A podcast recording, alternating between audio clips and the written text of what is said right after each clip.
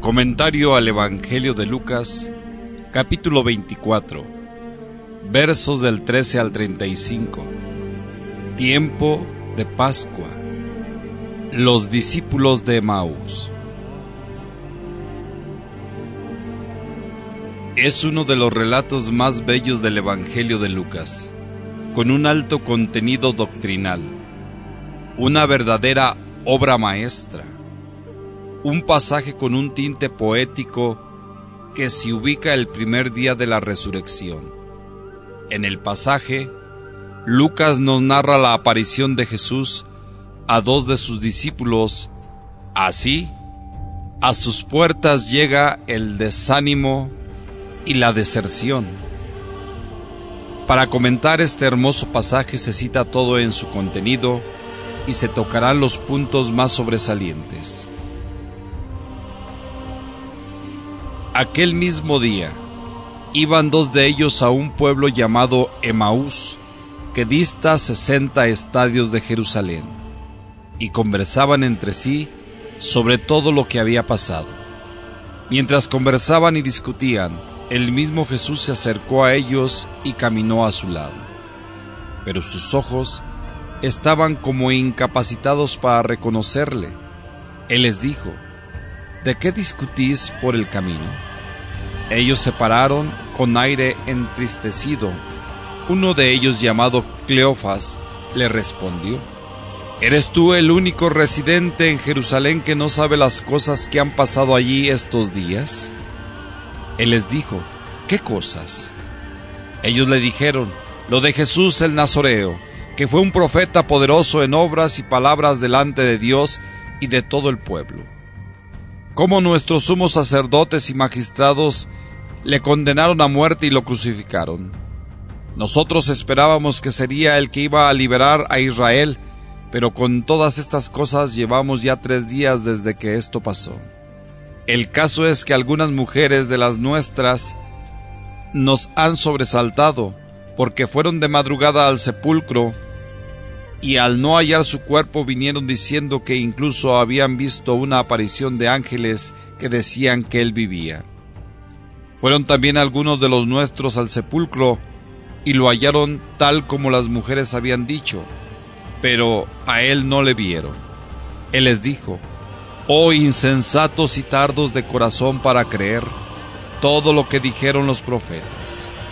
¿No era necesario que el Cristo padeciera eso para entrar así en su gloria? Y empezando por Moisés y continuando por todos los profetas, les explicó lo que había sobre él en todas las escrituras. Al acercarse al pueblo donde iban, él hizo ademán de seguir adelante, pero ellos le rogaron insistentemente, Quédate con nosotros, porque atardece y el día ya ha declinado. Entró pues y se quedó con ellos. Sentado a la mesa con ellos tomó el pan, pronunció la bendición, lo partió y se lo iba dando. Entonces se les abrieron los ojos y le reconocieron, pero él desapareció de su vista. Se dijeron unos a otros, ¿no estaba ardiendo nuestro corazón dentro de nosotros cuando nos hablaba en el camino y nos explicaba las escrituras? Y levantándose al momento, se volvieron a Jerusalén y encontraron reunidos a los once y a los que estaban con ellos, que decían, es verdad, el Señor ha resucitado y se ha aparecido a Simón. Ellos por su parte contaron lo que había pasado en el camino y cómo lo habían conocido al partir el pan. Los versículos del 13 al 16 nos narra la caminata de dos discípulos de Jesús que van a Emaús, un pueblo a 11 kilómetros de Jerusalén. La ubicación o nombre de este pueblo varía según escritos e investigaciones, y obvio que la distancia también. Nos quedamos con un escrito que ubica a un pequeño pueblo que lo llaman Bir el Hamán. El motivo de esa caminata no se especifica. Este relato se ubica el mismo día de resurrección, es decir, el domingo. Las mujeres ya les habían contado que no habían encontrado el cuerpo. Los dos discípulos hablaban de los acontecimientos y todo lo que estaba pasando. Incluso cita que discutían sobre los hechos. Al ir caminando se les unió a ellos, mas narra el Evangelio que sus ojos estaban incapacitados para reconocerlo. Este hecho es de suma trascendencia, porque los ojos no son capaces de penetrar en quien ya no es de este mundo. El cuerpo del resucitado ha adquirido otro aspecto y los ojos no alcanzan el nivel que tiene ahora. Además, algo que contribuye a no reconocerlo es que han perdido la fe. Al saber que su maestro ha muerto, el Mesías, y que todavía su cuerpo había sido robado, no quedando nada. Todo se había terminado y no tenía nada. En ese tiempo, muchos para trasladarse de un lugar a otro con seguridad, lo hacían en pequeños grupos. Entre más distancia lo hacían en pequeñas caravanas. Por eso, no les extrañó que se les uniera en el camino, o tal vez iban tan absortos en su diálogo y tristeza que no pusieron atención quién era el que iba con ellos. Caminando a un lado de ellos, como hace con muchos en la vida, caminando a un lado con todas sus penas, con todas sus tristezas, acompañando a cada uno con todas sus vivencias e incluso oír cuando alguno o una dice, Dios no me ama. Dios nunca está conmigo. Aún así, Cristo va al lado de cada uno. Los versos del 17 al 19 narran la gran tristeza que tenían cuando Jesús preguntó, ¿qué es lo que sucede?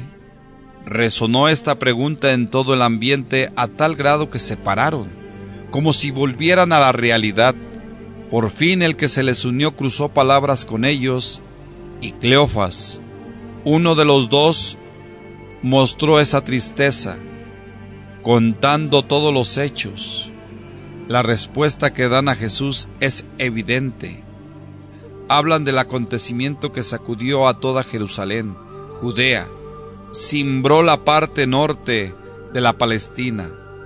La muerte de Jesús el Nazoreo había sido dura para aquellos que tenían la esperanza que Jesús era el gran liberador. La palabra nazoreo la utilizan para dirigirse al hombre consagrado de Dios, como lo fue Juan el Bautista, Samuel, Sansón, etc. Consagrados a Dios, es decir, dedicados totalmente a Yahvé y que tenían preceptos de observancia que los distinguía de los demás. Los hechos estaban tan frescos que lo describieron tal como sucedió. Pero llegan a un punto donde Jesús interviene con una palabra fuerte. Insensatos. Tardos de corazón. Comentaban la aparición de un ángel de Dios. En la tradición, un ángel es un enviado que lleva noticias, que anuncia acontecimientos que van a suceder o que se van a dar para que se manifieste o se cumpla la palabra de Dios. Y aún sabiendo de esta aparición y de esa tradición, no creyeron, y más lo refutaban porque uno de sus compañeros corrieron al sepulcro vacío y no encontraron nada, y dedujeron que lo habían robado. Por esa razón tal vez lo consideraron como falso o una equivocación por las mujeres que afectadas por los acontecimientos dolorosos por los que pasaron, decían haber visto a un ángel que les anunciaba que Jesús estaba vivo. Jesús empieza su cátedra. Comienza la explicación de la Sagrada Escritura, el Mesías anunciado desde Moisés, los profetas y los salmos, la pasión, muerte y resurrección anunciada se cumple. Era necesario lo que había pasado. El israelita sabía de este anuncio, pues cada sábado era proclamado en la sinagoga. La ley, los profetas y los salmos lo anunciaban. Sin embargo, para entender el israelita lo anunciado y los acontecimientos recientes, se necesita una luz superior, una disposición de corazón, una prontitud de la fe y una comunión de esperanza que solo Dios lo da como un don. Así los versículos 28 y 29 describen que Jesús hace ademán de seguir de largo, pero ellos le decían que se quedara con ellos. El día había terminado y era riesgoso seguir.